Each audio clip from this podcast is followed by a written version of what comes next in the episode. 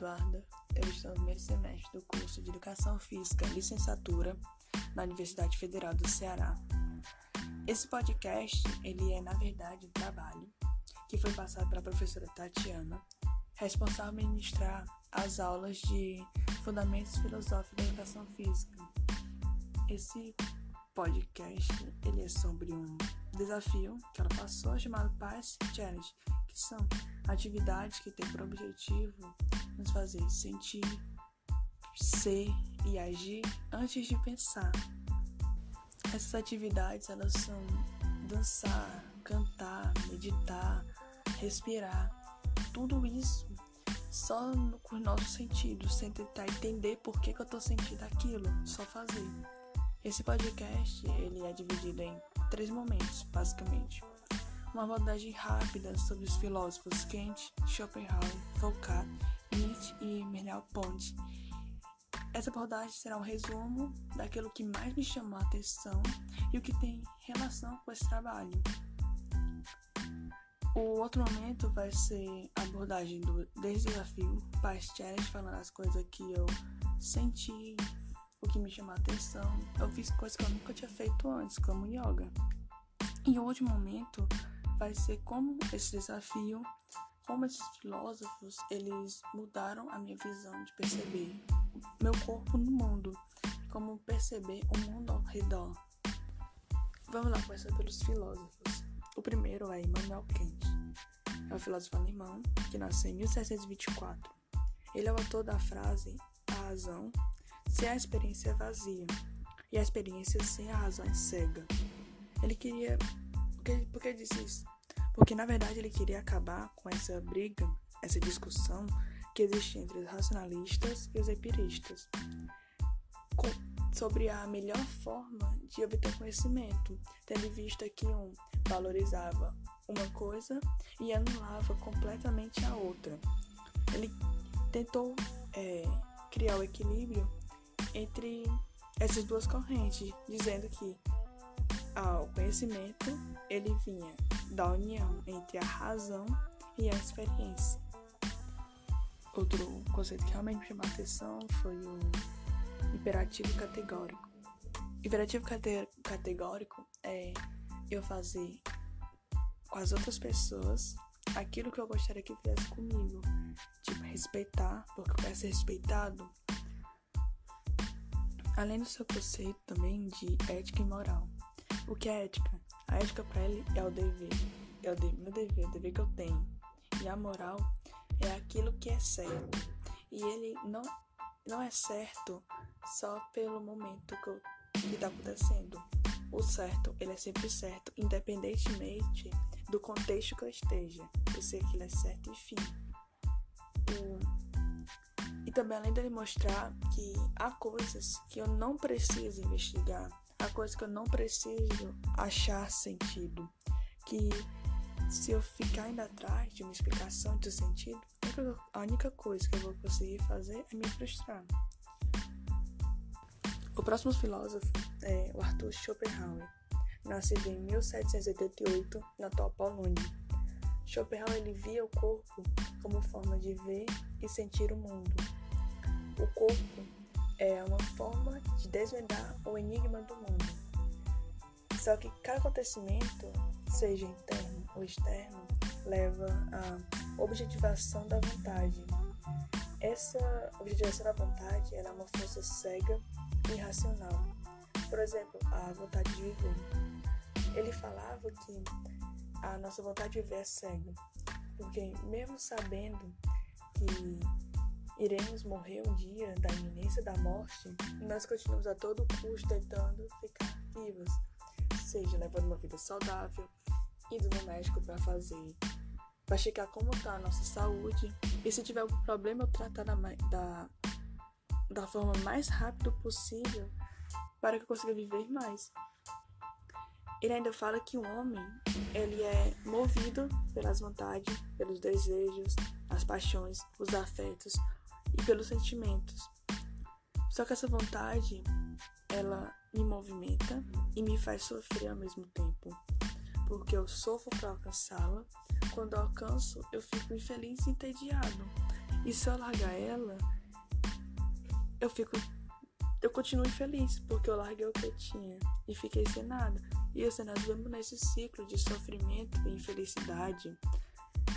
E que ele falava que a arte, principalmente a música, ele geraria um equilíbrio entre a nossa vontade, já que quando nós estamos envolvidos em uma música, nós esquecemos dos nossos problemas, nós esquecemos do mundo ao redor, nós estamos envolvidos na, na música que os nossos problemas simplesmente não existem mais.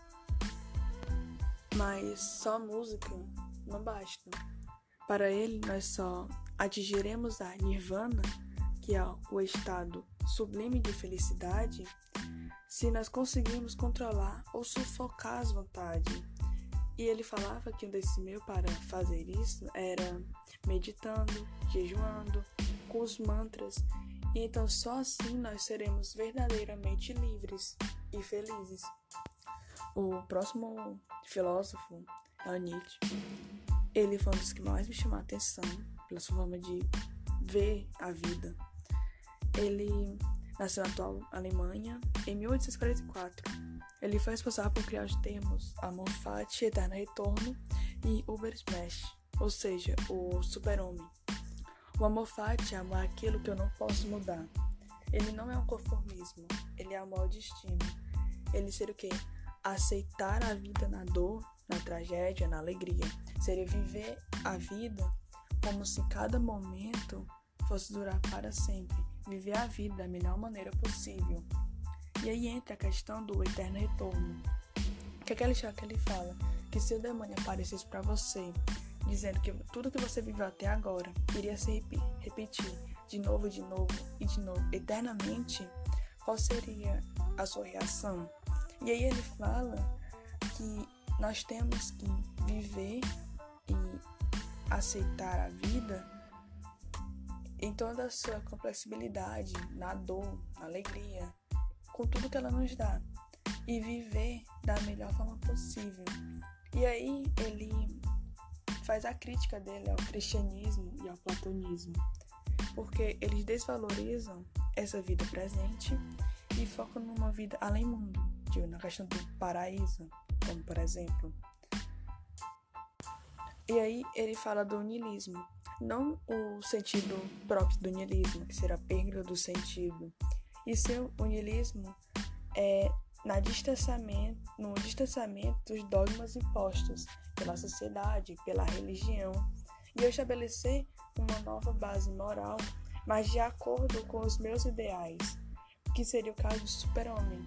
O super-homem é a pessoa que conseguiu superar que ela é no presente, mas seguindo seus próprios ideais além de falar que podemos superar a dor, a tragédia, todos os sofrimentos que a vida nos dá por meio da arte, porque ela nos ajuda a ver a vida como ela é. O Foucault, ele fala a questão de vigiar, punir e das relações de poder. Ele, tipo, abriu meus olhos. Não que eu já não tivesse percebido, só que eu nunca me toquei com Quão presente é a relação de poder em nossas vidas e a gente não percebe. O exemplo mais claro disso é na escola, onde o professor na frente da sala tem a visão de todos, todos os alunos e cada aluno fica sentado na cadeira, olhando para frente, não pode falar, só pode falar, sair, fazer qualquer coisa com a permissão do professor. E quando nós conseguimos é, tirar notas boas, nós ganhamos um mérito, seja na escola ou em casa mesmo.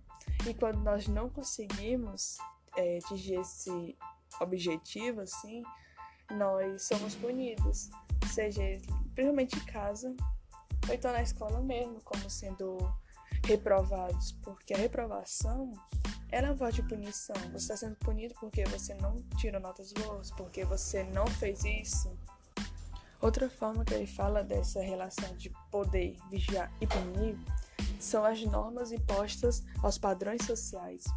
Ou seja, eu não visto uma roupa porque eu quero, eu não uso meu cabelo do jeito que eu quero, eu não faço alguma coisa por medo do que a sociedade vai falar, porque nós somos constantemente vigiados, seja ele é, por câmeras, pelas próprias pessoas que ficam nos julgando, no celular mesmo, porque tudo que nós fazemos está registrado em algum lugar.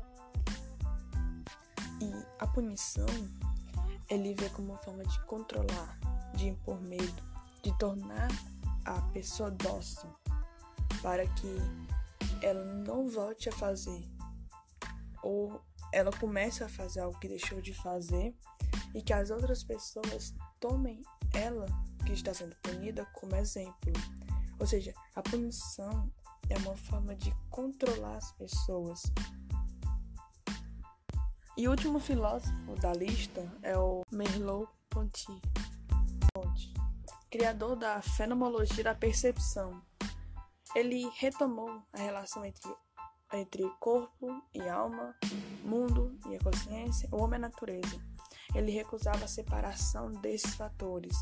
Ele não viu o corpo como um objeto, e sim como o corpo humano, que eu tenho uma consciência e que eu posso sentir, se sentir, tocar e ser tocado.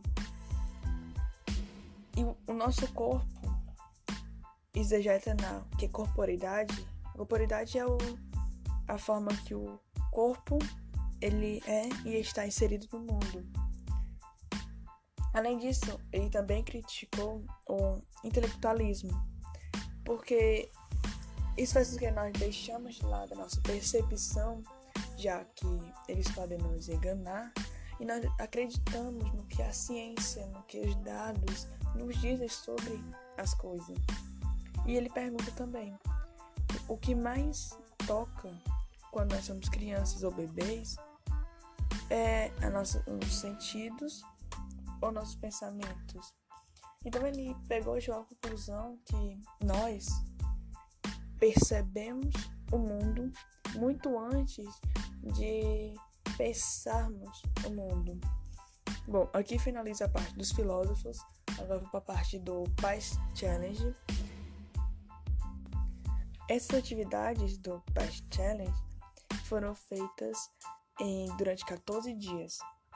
E tudo isso sendo, agindo e sentindo antes de pensar, o que é difícil para mim, já que eu penso muito. Então, assim, no total foram 11 experiências. A primeira era parar para ficar da melhor forma, da maneira mais relaxada possível e deixar um som de meditação, não meditação em si, de relaxamento para ansiedade e ficar só ouvindo, me entregando a experiência. E de início eu fiquei incomodada por causa dos sons que era proveniente do vídeo que eu estava acompanhando.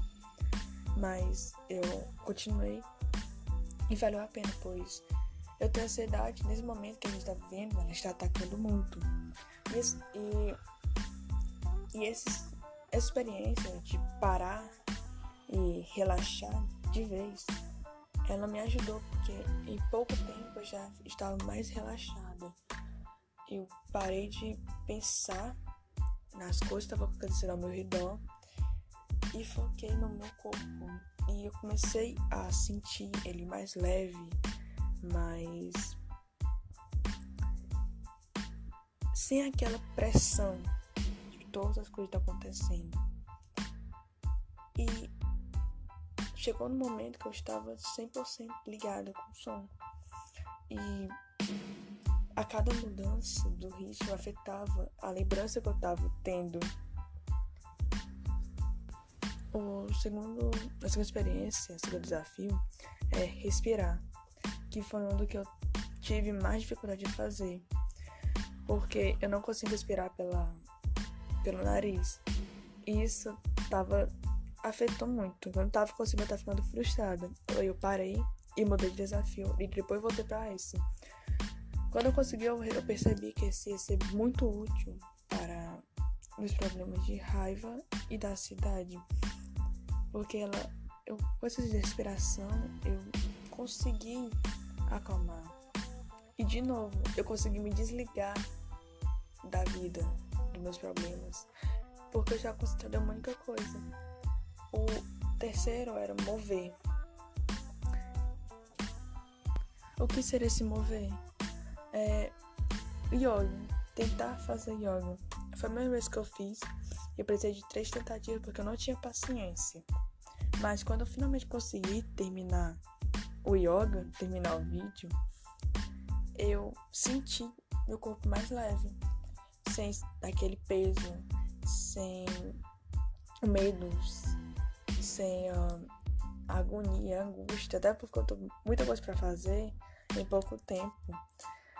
E nesses três desafios que eu fiz, esses três primeiros de cara me ajudou a aguentar tipo o peso do dia a dia, o peso de tanta notícia ruim.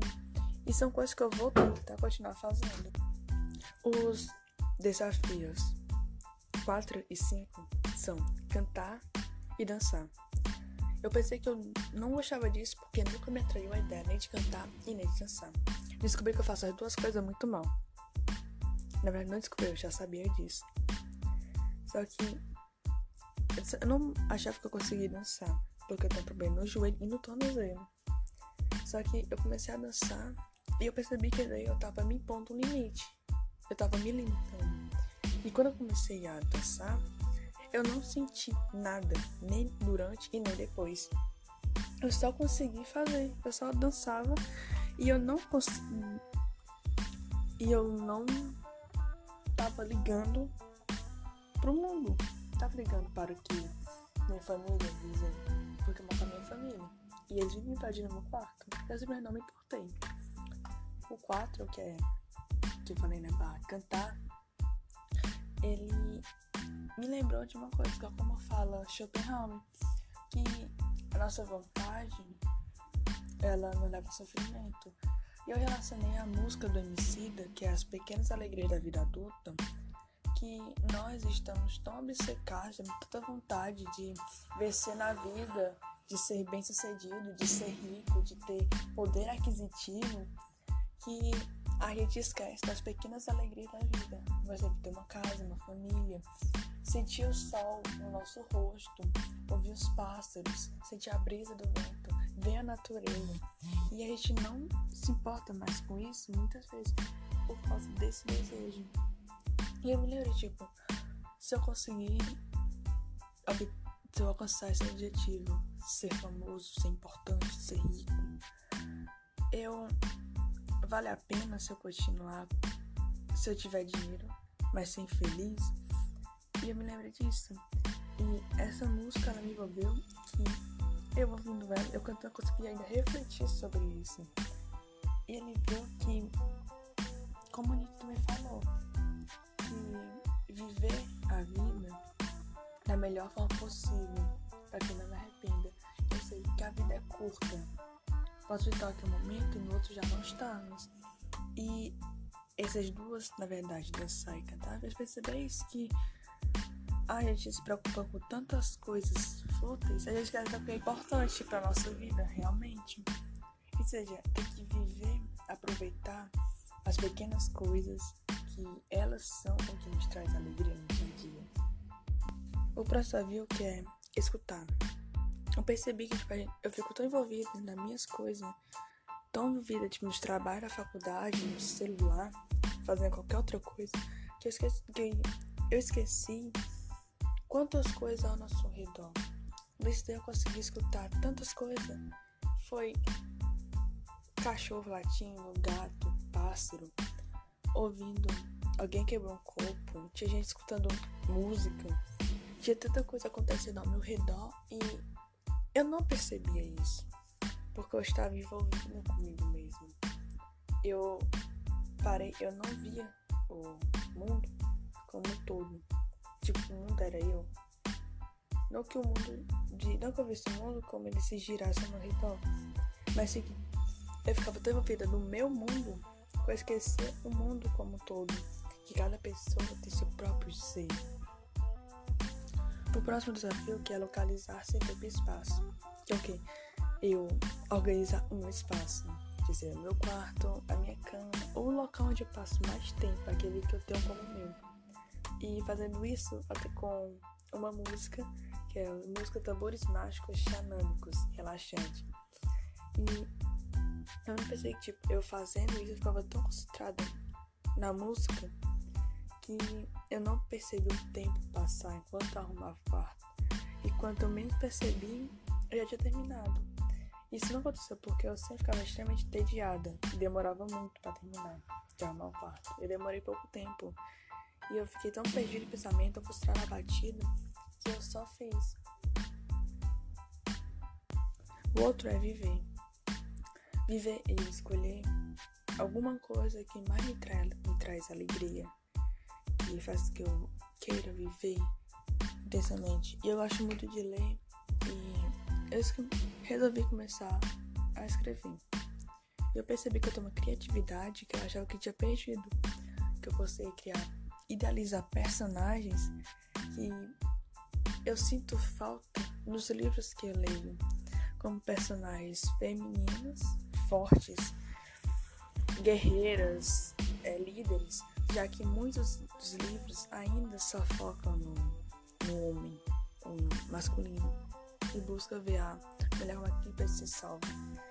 E eu percebi que eu consigo criar personagens e mundos e aventuras que nunca que eu nunca vou viver, porque a maioria das coisas não existe na vida real. E nisso eu entendi que o Nietzsche queria falar, como eu já disse antes mesmo, ver a vida, fazer da vida uma obra de arte. É, enxergar na arte uma fuga pra, da dor, uma fuga da, da tragédia, do sofrimento. Se bem que na arte também eles fazem dor, tragédia, mas seria uma forma de superá-las. Uma forma de eu conseguir sair dessa, desse ciclo e viajar para outro mundo, onde isso não importa mais. Foi isso que eu fiz com a escritura. Deixei de lado os problemas que eu tô e só fui.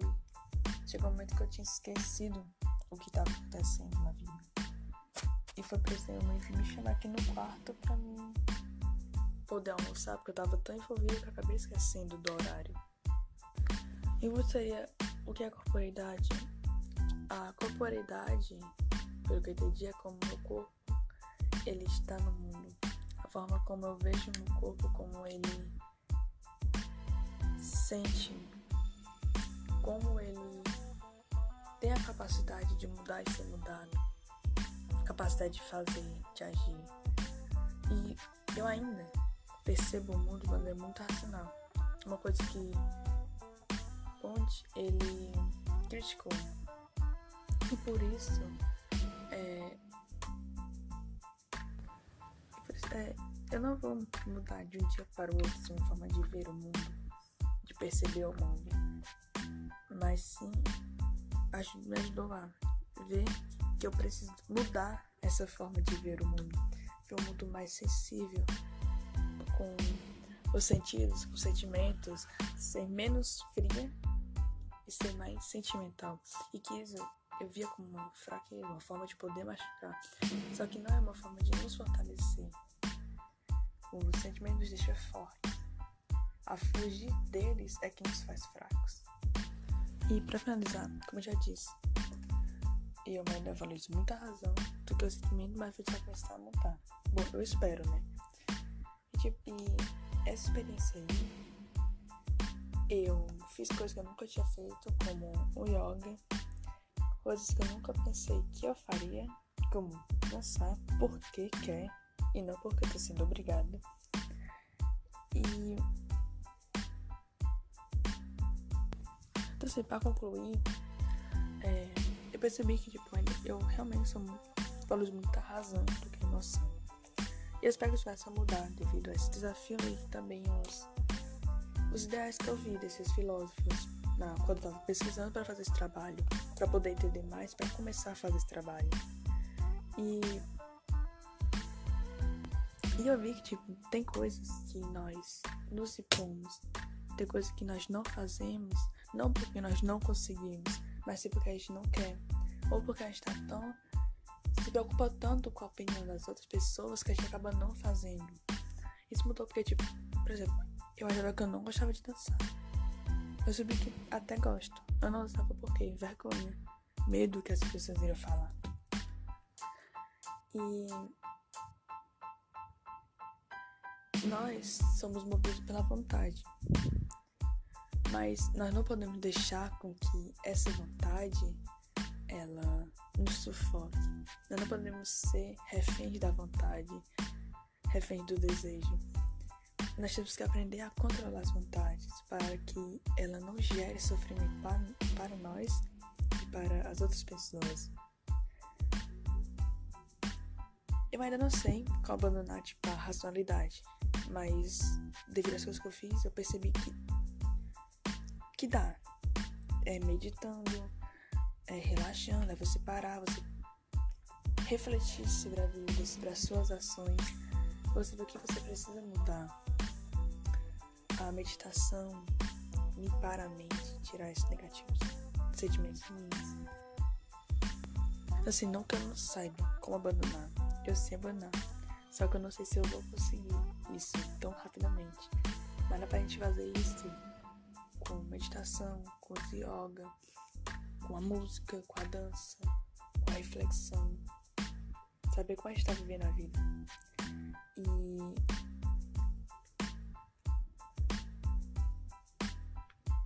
Assim, a gente tem que ver o corpo como. Não como objeto, não como máquina, mas o corpo como humano. Um corpo que eu posso mudar, ser mudado, tocar, se tocado, abraçar, ser abraçado. E sentir sem ter medo de sentir. Ser não ficar pensando se o que eu estou sentindo pode ou não pode, sem ficar com medo do que eu estou sentindo. Mudar a nossa forma de ver o mundo não é uma coisa fácil, mas ele é possível. A partir do momento que eu começo a ver o meu corpo não como máquina, mas como humano, minha visão de mundo já começou a mudar aí. Parei de ver como eu preciso se cuidar pra não falhar, pra cuidar pra poder ter mais momentos com as pessoas que eu gosto. Cuidar pra não fazer os outros sofrerem. Seu lado mais humano, seu lado mais sentimental. E eu acredito que seja isso. E são tantas coisas novas que eu experimentei, tantas sensações novas, que eu tô conseguindo formular direito uma conclusão. Mas já faz, eu mudei a minha forma de ver o mundo.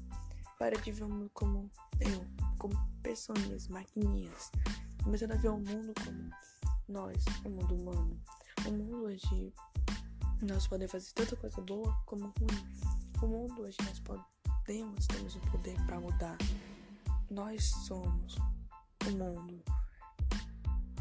Para mim mudar o mundo, eu tenho que mudar a mim mesmo. Eu tenho que mudar a forma como eu me vejo, como eu me percebo no mundo. Se eu perceber como uma máquina, meu corpo como uma máquina, o resto do mundo seria uma máquina. Seriam como se fossem robôzinhos programados para fazer alguma coisa. Estamos vendo o mundo, os humanos como humanos. Precisa ter sentimentos, ter os próprios objetivos. Perceber que não preciso deixar. É, as relações de poder, como desfocar a sociedade, dizer como eu tenho que investir, como eu tenho que fazer. Ver que eu não comportei que a sociedade falava sobre a minha forma de investir. É só roupa que eu quero e pronto. E viver a vida da melhor forma possível. E usar a arte, a música, a dança, a, a escrita como a minha fuga da realidade a minha fuga dos problemas da vida. E hoje em dia são tantos. E quando deixar envolvido por esses fatores, nada consegue atingir nenhum pensamento bom ou ruim, porque a concentração naquilo é o que nos faz mudar. Como disse Foucault, nós estamos sendo sempre vigiados e punidos e por isso nós temos medo de errar. Porque quando nós erramos, sempre tem alguma pessoa para nos julgar, para nos criticar. E não sendo críticas construtivas. Isso que faz a gente cair mais nossa autoestima. E por isso nós temos que começar a nos valorizar e reconhecer as coisas que nós fazemos, seja elas boas ou ruins. Porque assim nós